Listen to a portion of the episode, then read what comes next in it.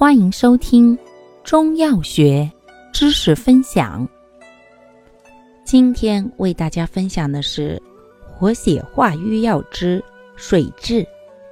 水蛭性能特点：本品咸入血，苦泄散，平不偏，有小毒，力较猛，专入肝，善破血逐瘀消征，为破血逐瘀消征之良药。血瘀重症没用，功效：破血逐瘀、通经。主治病症：血滞经闭、增加积聚、跌打损伤。用量用法：煎服一至三克，培干研末吞服，每次零点三至零点五克。使用注意：本品破血力强。同时有小毒，故孕妇忌服。